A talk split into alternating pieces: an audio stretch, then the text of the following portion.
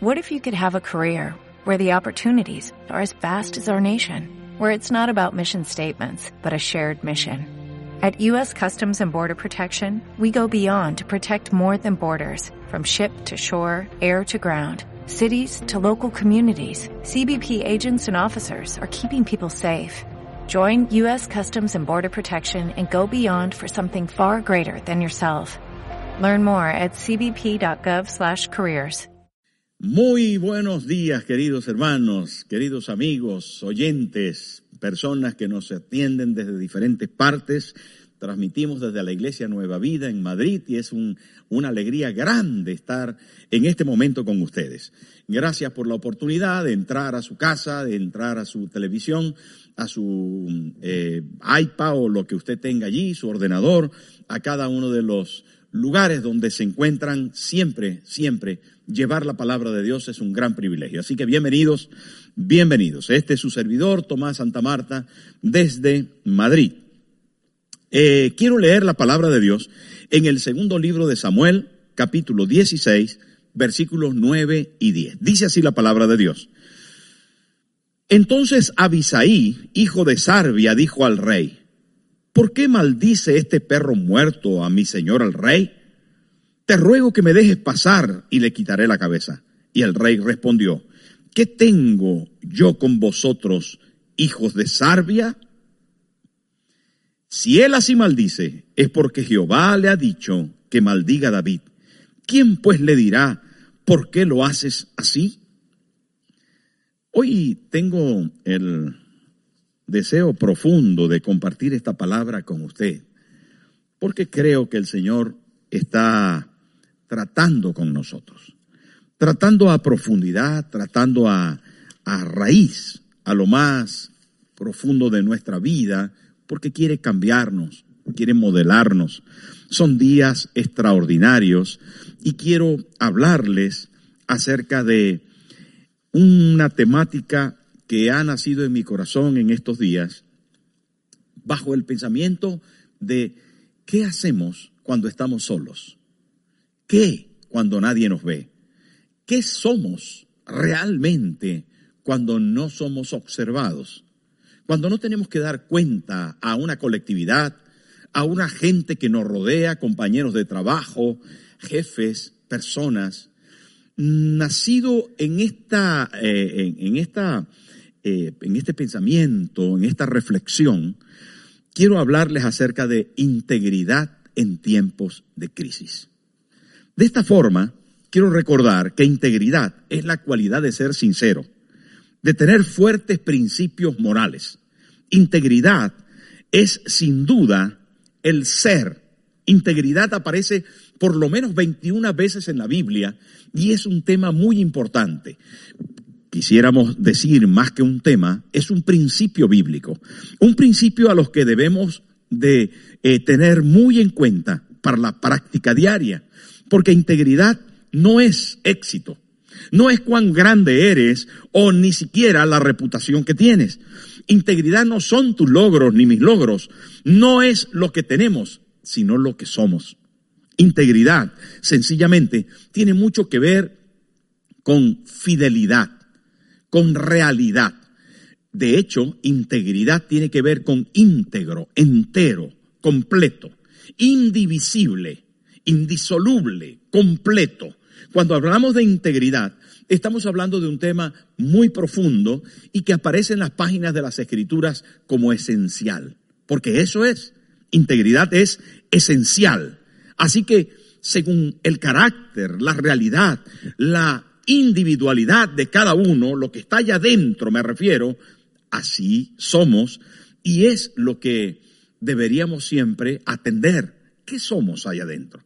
Porque tal lo que somos es lo que deberíamos transmitir. Alguien dijo, tus hechos no me dejan escuchar tus palabras, porque hechos, realidades, profundidades, raíces, son más importantes que lo superficial. Al final, las raíces terminan brotando siempre, aunque lo de arriba pueda secarse en un momento o pueda variar su apariencia. La realidad de integridad nos aparece en la Biblia en este pasaje de una manera tan bonita. El rey David de repente dice a Abisaí, le dice en este caso a uno de los guerreros importantes que ya lo vamos a tratar, le dice, ¿qué tengo yo con vosotros, hijos de Sarbia? Y esto se repite porque es tan importante. La verdad es que en la Biblia encontramos unos tres personajes, tres guerreros importantes de los escuadrones de Israel, tres guerreros valientes que aparecen dentro de los 30 o 32 guerreros que tenía el rey David en su primera línea, y en esta oportunidad David les recrimina y le dice, ¿qué tengo yo con vosotros, hijos de Sarbia? Los hijos de Sarbia, que era una hermana de David, eran tres. En este caso era Joab, era Abisaí y era Asael. Tres personajes muy interesantes que desarrollan un contenido profundo en la Biblia y que nos dejan ver características únicas y especiales de personas que fueron significativas dentro de Israel. Porque por ellos Dios dio muchas victorias al pueblo de Israel y por cierto se mantuvo de forma especial el reino del rey David y se expandió se extendió y se afirmó a través de estos personajes. Pero volvemos a la integridad, lo que yo soy, lo que yo pienso, mis actos secretos. Integer es entero, el que no esconde nada, el que no teme nada. Integridad. ¿Qué pasó con estos personajes? Siendo, siendo Joab el mayor, ¿Qué, ¿Quién era? Este era el general en jefe, digamos así, de David, el principal general del rey David. Este cuando eh, logró su posición es porque entró de primero y poseyó la ciudad de los Jebuseos, en este caso Jerusalén. Por esta causa fue hecho jefe. La Biblia habla de una hazaña de Joab muy particular porque él se atrevió, se lanzó a la conquista de primero, y el rey David había dicho que el que primero entrara y el que lo conquistara le iba a ser general, le iba a ser el jefe de todos los escuadrones. Y así fue que Joab lo logró. Pero Joab no solamente peleó con, con los jebuseos, sino también peleó en diferentes momentos, libró grandes batallas, gestos enormes de lealtad, de firmeza, de poderío en, la guerra, de grandes alcances. Procura, procuró siempre evitar las tristezas de su rey. Mire, Joab fue una persona clave en el desarrollo del establecimiento de Israel en la tierra como, como nación, como, como fuerza. La verdad es que cuando David tuvo la ocurrencia de hacer un censo, por ejemplo, en algunos de los momentos de las historias de David, Joab le dijo, mm, Dios, Jehová haga cien veces más grande eh, los, mm, siervos de, de, mi Señor. No haga censo, Señor. Esto puede ser que no, que no agrade a Dios. Sin embargo, David hizo censo y eh, tuvo las consecuencias funestas de esto. Pero lo que quiero decir es que Joab, este general, muchas veces defendió a David. No obstante, David dice acerca de él siendo hijo de Sarbia, ¿qué tengo yo con vosotros, hijos de Sarbia? Porque parece que el corazón de Joab, a pesar de todos estos logros, no era como el corazón de David. Y es que hoy estamos hablando de integridad, de esencias, de profundidad, no de superficialidades. Otro hermano, el hermano del medio, llamado Abisaí, este era otro valiente de David.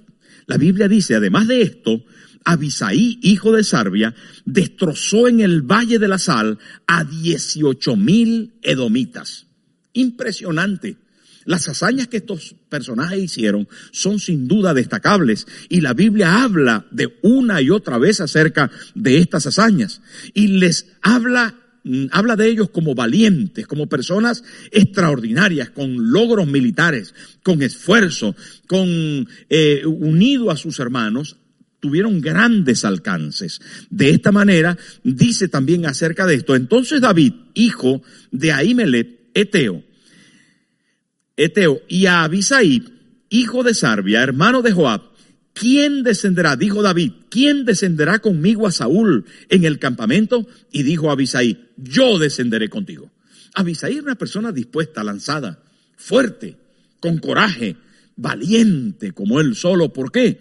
Porque estaba dispuesto a pelear en favor de su rey, aún hasta las últimas consecuencias. En este caso, cuando David preguntó, ¿quién viene conmigo a visitar al campamento donde está Saúl y todos sus escuadrones? Esto era meterse en la boca del lobo. Sin duda, esto era un tema bastante arriesgado. Era un tema donde la vida eh, peligraba. Y este Abisaí estaba dispuesto a peligrar por causa de su rey estaba dispuesto a luchar hasta las últimas consecuencias. Fíjese que estamos hablando de gente verdaderamente valiente.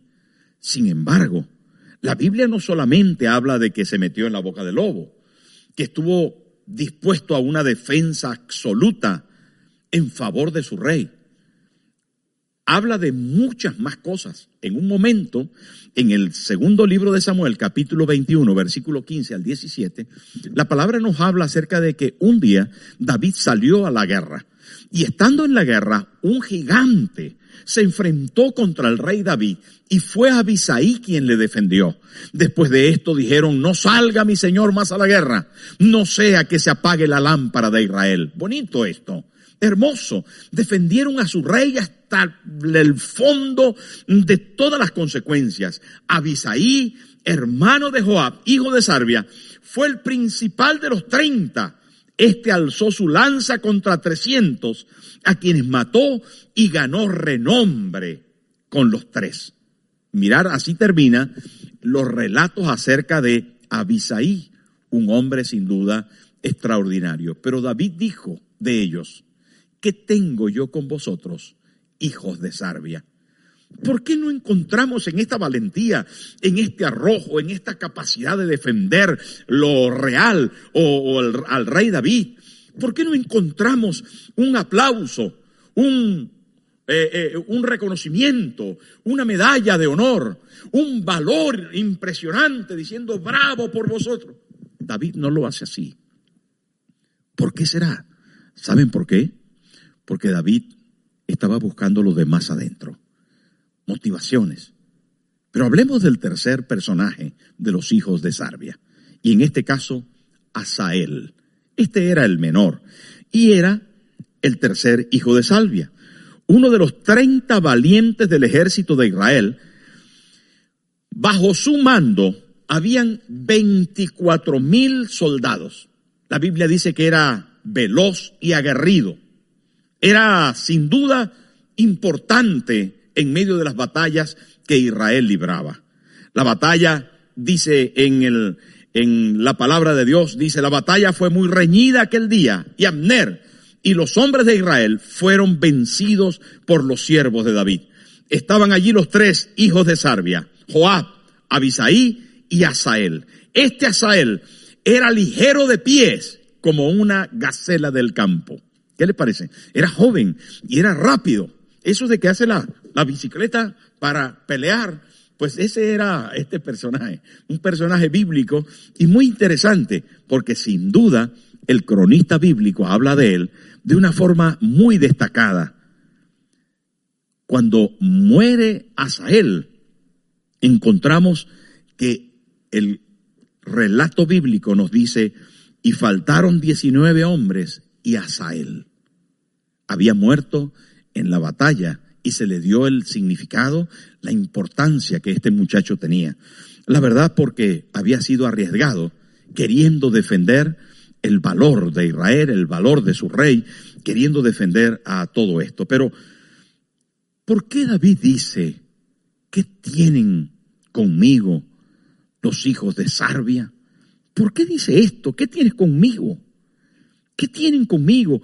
¿Qué tengo yo con vosotros, hijos de Sarbia? Saben, esta expresión se utiliza varias veces en la Biblia. Y la encontramos, por ejemplo, en el Nuevo Testamento, cuando Jesús le dice a su madre, María, ¿qué tienes conmigo, mujer? Aún no ha venido mi hora. María no entendía los tiempos todavía. No comprendió que había un tiempo en que Jesús iba a morir. Había un tiempo en que se iba a ser muy conocido. Había un tiempo para su final y María no lo podía comprender todavía. No estaba alineada, sencillamente, ¿verdad? No estaba sintonizada con los tiempos que Jesús tenía que vivir. Pero no solamente aparece este pasaje acerca de en el Nuevo Testamento, sino que Pablo le dice a los corintios, ¿qué compañerismo tiene la justicia con la injusticia? ¿Y qué comunión la luz con las tinieblas? ¿Y qué concordia Cristo con Belial? ¿O qué parte el creyente con el incrédulo? La verdad es que Pablo le dice a los corintios que no hay una relación entre algunas cosas y otras, que no hay una relación entre la justicia y la injusticia, entre la luz y las tinieblas, entre Cristo y Belial, entre el creyente y el incrédulo. Hay cosas que son más profundas y otras son superficiales, pasajeras, exteriores. Y cuando hablamos de integridad, hablamos de grandes diferencias entre lo que es y lo que parece. En este caso, ¿qué tengo yo con vosotros, hijos de Sarbia? dijo David. Mis amigos, qué tremendo poder pensar que esto no solamente aparece aquí hablando el apóstol Pablo a los Corintios, sino que David les estaba diciendo a estos hijos de Sarbia, a pesar de sus logros, de sus alcances, el corazón que tienen no es como el mío. Eran parientes de David, servían al rey, conquistaron reinos para David, leales al rey, se, eh, celaban y protegían las cosas del rey, pero no tenían el corazón ni el espíritu del rey. Y esto, mis amigos, es algo que tenemos que reflexionar. ¿Trabajamos para el Señor de verdad o trabajamos solo para la obra del Señor? Porque a veces podemos servir a la obra del Señor y no al Señor de la obra. Podemos estar en su casa y no estar en su corazón, en su presencia. Podemos cantar y no adorar. Podemos orar y no tocar. Podemos pedir sus manos y no mirar su rostro. Podemos hacer cosas extraordinarias y no ser eternas. Mis amigos, esta es mi reflexión en esta mañana. Mi reflexión es al respecto de lo que está en el fondo, de lo que se puede realmente palpar en relación a lo eterno, a lo profundo, a lo verdadero. David era un hombre conforme al corazón de Dios. ¿Y cómo lo comprobamos? Lo comprobamos porque la Biblia lo dice. Diferente completamente a los hijos de Sarbia. Diferente en carácter, en, espiritualidad. Diferente. Miren hermanos, cuando hablamos acerca de estos hijos de Sarbia y vemos lo que es integridad verdadera, estamos hablando de personajes que tuvieron la oportunidad de eh, ser violentos, agresivos, poco misericordes, con sentimientos comprometidos en relación a lo que la palabra nos enseña. Mire, la Biblia habla acerca de esto, de que llegó un tiempo, por ejemplo, ante el conflicto de, de, ante un conflicto que había en el aspecto militar, que se descubrió el corazón de Joab, se vengó. Y David se dolió por aquella venganza. Mire, hay oportunidades en que David adopta ante los crímenes de Joab y los crímenes de estos muchachos que con motivaciones cerradas, con motivaciones no infundadas, hicieron grandes cosas. ¿Cuántas personas en el tiempo ministerial he conocido que hacen cosas que no tienen un fundamento profundo para Dios, que no son para Dios? Que es para que les vean, que es para que les oigan, que es para que hacerse notar. Y saben que todo esto, todo esto debe llevarnos en estos días a una reflexión, porque hoy no te está viendo nadie. Hoy tú estás en la casa guardado. Ahí estás. ¿Qué haces cuando nadie te ve? ¿Qué haces, mi querido hermano, cuando todo esto está sucediendo? Cuando tú estás ahí oscuro en la noche en tu casa, cuando estás aislado en el rincón, cuando estás individualizado por allá en alguna parte de tu casa? ¿Qué haces con tu esposa, con tus hijos, con tu esposo, con tus hermanos, con tus padres? ¿Qué haces? ¿Quién eres? Dime la verdad. Delante de los hermanos eres una cosa y allí, ¿quién eres? Explícamelo. Saben que David dijo acerca de estos muchachos, de estos grandes guerreros, mm, dijo, ¿qué tengo yo con vosotros, hijos de Sarbia? Estos hijos de Sarbia, dijo David, son muy duros para mí. Jehová del pago al que mal hace conforme a su maldad. ¿Sabe qué quiere decir duro? Quiere decir brusco, cruel, insensible, terco, obstinado. Esto es algo nocivo, dañino, desfavorable. Esto sin duda no es lo que David esperaba recibir de algunas personas que le estaban rodeando y que le defendían y que tenían tanta fuerza y tanta capacidad para actuar en la guerra. Sin embargo, David lloró a algunos personajes que ellos mataron, especialmente a su hijo Axalón. Cuando llegó el momento en que David tuvo que llorar a Axalón, lo lloró y gritó delante de todo el pueblo y estuvo de duelo profundo. Sin embargo, Joab no lo entendió. Y le dijo que cómo era posible que eh, eh, llorara a Absalón, su hijo, cuando había sido un desleal, cuando había sido un traidor. No puedes llorar al hijo delante del pueblo. Pero ¿saben qué? David tenía un corazón de Dios. David, al respecto de esto, era misericordioso como Dios es misericordioso. David, queridos hermanos, dice la palabra que amaba la justicia porque Dios es justo. David amaba a sus enemigos como Dios ama a sus enemigos. Y esto es esencia. ¿Quién eres? Mi pregunta en esta mañana es, mi pregunta en este momento para ti es, ¿quién eres de verdad? ¿Quién eres? En ocasión de todo esto, tenemos que preguntarnos, quiénes somos delante de Dios. Un día Jesús tuvo que decirle a Pedro, apártate de mí, Satanás. Pero saben que esto no es algo único y especial del Nuevo Testamento. Un día el rey David dijo al respecto de esto, al respecto de este pasaje de qué tengo yo con vosotros, hijos de Sarbia, resultó que eh, David tuvo que salir del reino por causa de la traición de Axalón. Cuando iba saliendo, un hombre llamado Simei, de la descendencia de Saúl, salió para maldecirle. Y comenzó a decirle que era un sanguinario, que era un malvado, que tal, que ella lo había hecho muy mal. Abisaí, eh, eh, eh mm, no, este señor llamado Simei comienza a maldecir a David. Y Abisaí, que era uno de los guerreros de David, iba al lado del rey David. Es el pasaje que leímos desde el principio. Y dice así, en segunda de Samuel 16, 5 al 9, dice, entonces Abisaí, esto al final del pasaje, entonces Abisaí, hijo de Sarbia, dijo al rey, ¿por qué maldice este perro muerto a mi señor el rey? Te ruego que me dejes pasar y le quitaré la cabeza. Mire, aparentemente eh, Abisaí está defendiendo al rey David. No permite que nadie maldiga a su rey. No permite que nadie se levante en palabras contra su rey. Y le dice al rey, déjame que le voy a arrancar la cabeza. Aguerrido, fuerte, valeroso, con coraje. Pero David le dice, no, no le haga ningún daño, porque ¿quién va a quitar que éste haga lo que debe, hacer?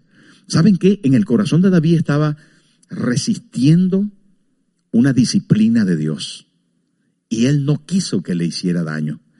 Un poco más adelante encontramos a este mismo Simei, porque el rey David una vez muerto Axalón vuelve al territorio y pasa el Jordán y el primero que le recibe es este Simei, el que le había maldijo, le había maldicho o maldecido. Entonces entra el rey David pasa el Jordán y ahí está Simei con todo el pueblo de Judá y con un montón de gente y comienza a decirle bienvenido, perdóname por las palabras que te dije, no tenía que haberlo hecho así, perdona a tu siervo, mi Señor. Y entonces viene, entonces viene Abisaí y vuelve al ataque y le dice, mi Señor, este hombre, este que te maldijo antes, es digno de morir. Déjame que lo voy a traspasar, que le voy a arrancar la cabeza. Ahora sí, ahora sí merece, porque antes te maldijo y ahora viene a pedir disculpas.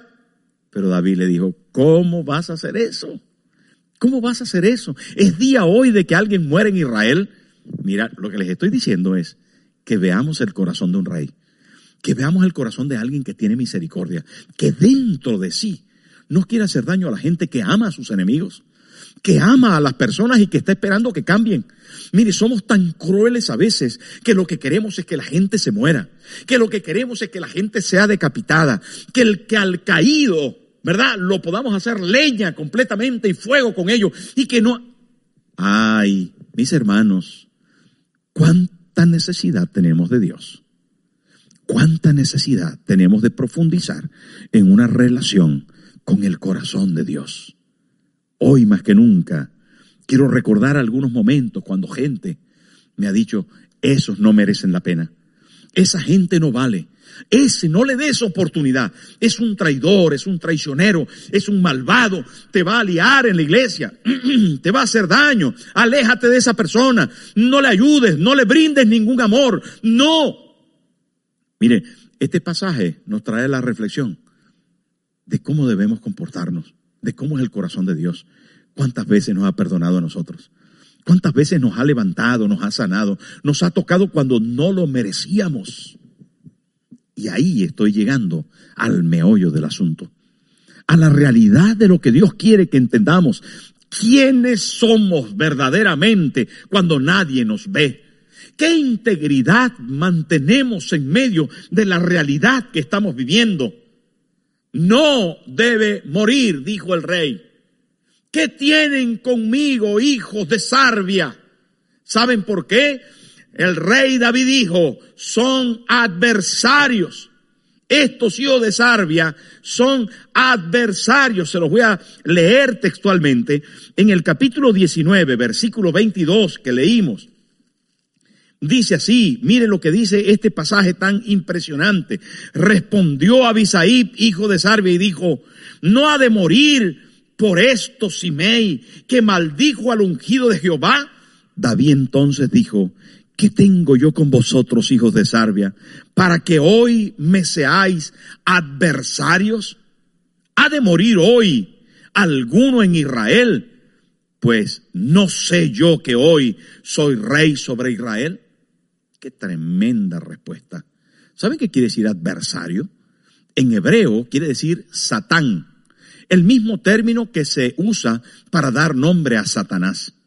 Cuando nosotros no hacemos las cosas bien, cuando nosotros no tenemos el corazón del rey, cuando nosotros no practicamos la misericordia, el amor, la compasión y aceptamos el juicio de Dios, ¿saben qué sucede? Sucede que nos volvemos adversarios. ¿Saben qué le dijo Pedro a Jesús? No te acontezca eso. ¿Cómo vas a ir a Jerusalén y te van a matar? Nunca te acontezca eso. Por favor, Señor, ten compasión de ti. En ninguna manera esto te acontezca. ¿Sabe qué le respondió Jesús? Quítate delante de mí, Satanás, porque me eres estorbo. ¿Saben qué Satanás? Adversario. Esto es lo mismo que dijo David al respecto de los hijos de Sarbia. Dijo, me son adversarios, me son contrarios. Estos hijos de Sarbia me son adversarios. Nosotros, en vez de sumar, algunas veces restamos. Y eso dijo Jesús, el que conmigo no recoge, desparrama. Y hoy tenemos que reflexionar sobre esto. Tenemos que ahondar acerca de esto. Porque mis amigos, tenemos que aprender a ver nuestro corazón, nuestro adentro. Puede que hoy más que nunca llegue el momento de decir, Señor, ayúdame, porque yo quiero ser sincero. En la antigua Roma, los vendedores algunos tenían un cartel que decían sincera. porque sus artículos de venta no habían sido mejorados con cera, que cuando le daba el calor y el sol del día, se derretían y dejaban a la vista los defectos. ¿Cómo eres tú? ¿Cómo está tu integridad? ¿Cómo es tu corazón?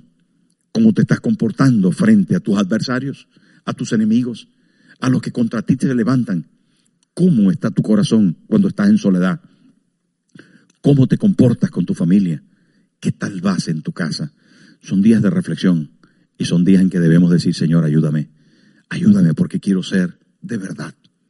Quiero tener profundidad en ti. Quiero amarte y servirte.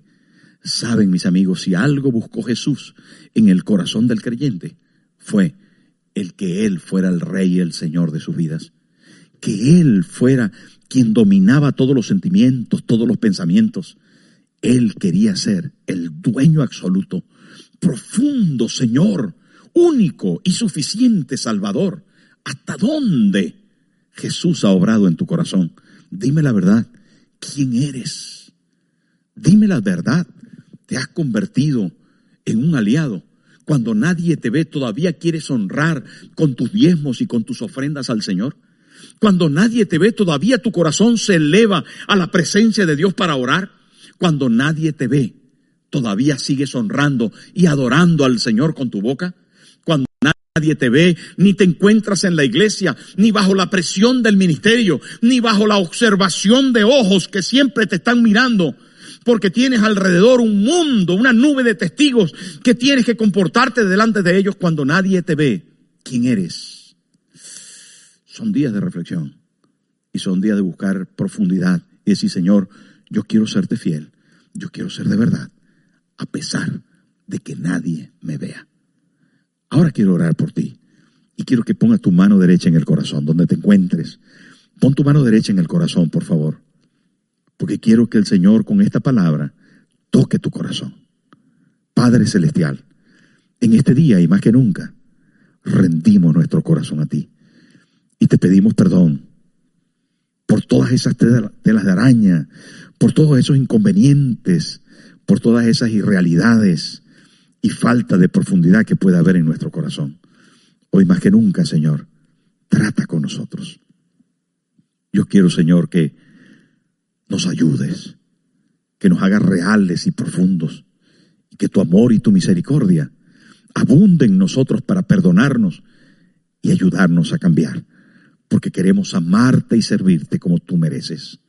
Hoy, desde mi casa, desde mi lugar donde estoy recepcionando este mensaje, te pido perdón. Mi amigo que estás en la casa, dilo conmigo, Señor Jesús, perdona mis pecados, límpiame de toda mi maldad. Desde este día yo quiero tener un corazón sincero para Dios. Perdona mis pecados, Señor. Entra en mi corazón y quédate conmigo para siempre. Gracias, gracias por lo que haces en mí, porque quiero ser, Señor, sincero, de verdad, íntegro en todos mis caminos. En el nombre de Jesús. Amén y amén. Dios te bendiga, hermanos, Dios te guarde, mucho ánimo y que podamos amar y servir a Cristo en estos días.